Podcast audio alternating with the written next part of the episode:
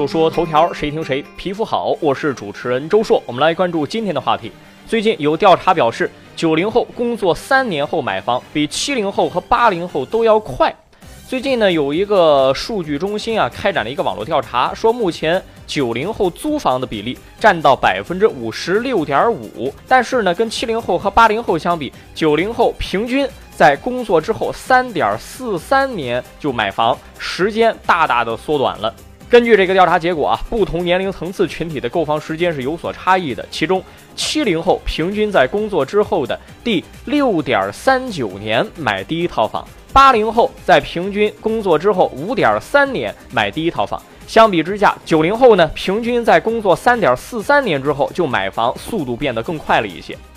其实，就目前的工资水平和大多数员工的福利待遇来看啊，在一座城市，就算你不吃不喝。大概付得起首付也得六年的时间，更别说你三年就能首付买房了。那这个房子是怎么来的呢？显而易见，六个钱包嘛，爹妈给买的吗？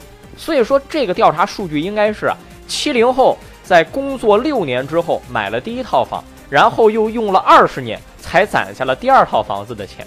啊，这么算有点偏颇。不过现在这房价难道不是这样吗？事实上。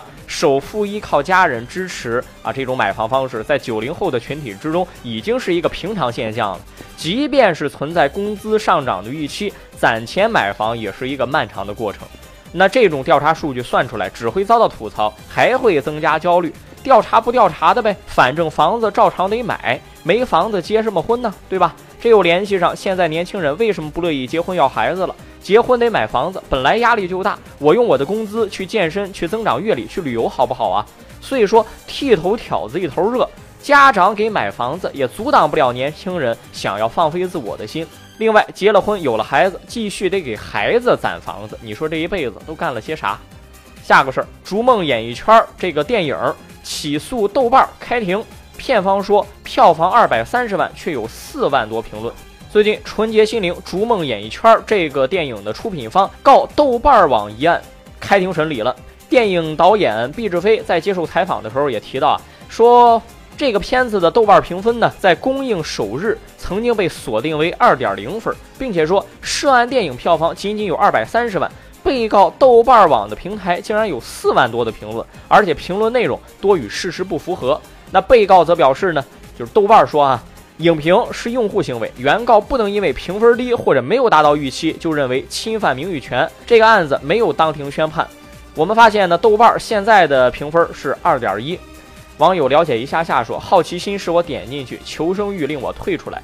牵你手好吗？说难道不应该是感谢豆瓣没有负分吗？这个电影吧，则有耳闻，于是点进去看过一眼，接着就退出来了。我也不评论什么，害怕毕导演听了之后再告我。我可没有豆瓣那么多钱赔。咱们不说这个电影好坏啊，就说说本身起诉这个事儿。任何人都有维护自己合法权益的权利。导演毕志飞还有出品方认为豆瓣这个平台审核不严，让一些虚假评论和对自己电影有恶劣影响的评论暴露在了公众视野之下，对自己的电影的销售造成影响，影响名誉权，这个完全可以起诉。